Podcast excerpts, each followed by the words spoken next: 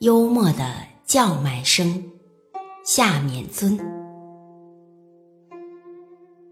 住在都市里，从早到晚，从晚到早，不知要听到多少种类、多少次数的叫卖声。深巷的卖花声是曾经入过诗的，当然赋予诗趣。可惜我们现在实际上已不大听到。寒夜的茶叶蛋、细沙粽子、莲心粥等等，声音发沙，十之七八似乎是老腔的喉咙。困在床上听去，颇有些凄清。每种叫卖声差不多都有着特殊的情调。我在这许多叫卖者中，发现了两种幽默家。一种是卖臭豆腐干的，每日下午五六点钟，弄堂日常有臭豆腐干单歇着，或是走着叫卖。担子的一头是油锅，油锅里现炸着臭豆腐干，气味臭得难闻。卖的人大叫“臭豆腐干，臭豆腐干”，态度自若。我以为这很有意思。说真方卖假药，挂羊头卖狗肉，是世间一般的毛病。以相像号召的东西，实际往往是臭的。卖臭豆腐干的居然不欺骗大众，自叫臭豆腐干，把臭作为口号标语，实际的货色真是臭的，言行一致，名副其实。如此不欺骗别人的事情，怕世间再也找不出了吧？我想，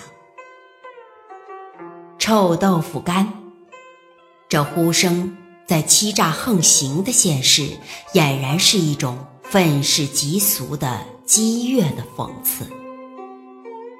还有一种是五云日升楼卖报者的叫卖声，那里的卖报和别处不同。没有十多岁的孩子，都是些三四十岁的老枪瘪三，身子瘦得像腊鸭，深深的乱头发，青屑屑的烟脸，看去活像个鬼。早晨是不看见他们的，他们卖的总是夜报。傍晚坐电车打那儿经过，就会听到一片发沙的卖报声。他们所卖的似乎都是两个铜板的东西，如《新夜报》《时报号外》之类。叫卖的方法很特别，他们不叫“刚刚出版某某报”，却把价目和重要新闻标题连在一起。叫起来的时候，老是用两个铜板打头，下面接着要看到三个字，再下去是当日的。重要的国家大事的题目，再下去是一个哪字？两个铜板要看到十九路军反抗中日呢。在福建事变起来的时候，他们就这样叫。两个铜板要看到日本副领事在南京失踪呢。藏本事件开始的时候，他们就这样叫。在他们的叫声里，任何国家大事都只要花两个铜板就可以看到，似乎任何国家大事都只值两个铜板的样子。我每次听到，总深深的感到冷酷的滑稽情味。臭豆腐干，两个铜板要看到某某某呢？这两种叫卖者。颇有幽默家的风格，前者似乎富于热情，像个骄世的君子；后者似乎鄙夷一切，像个玩世的隐士。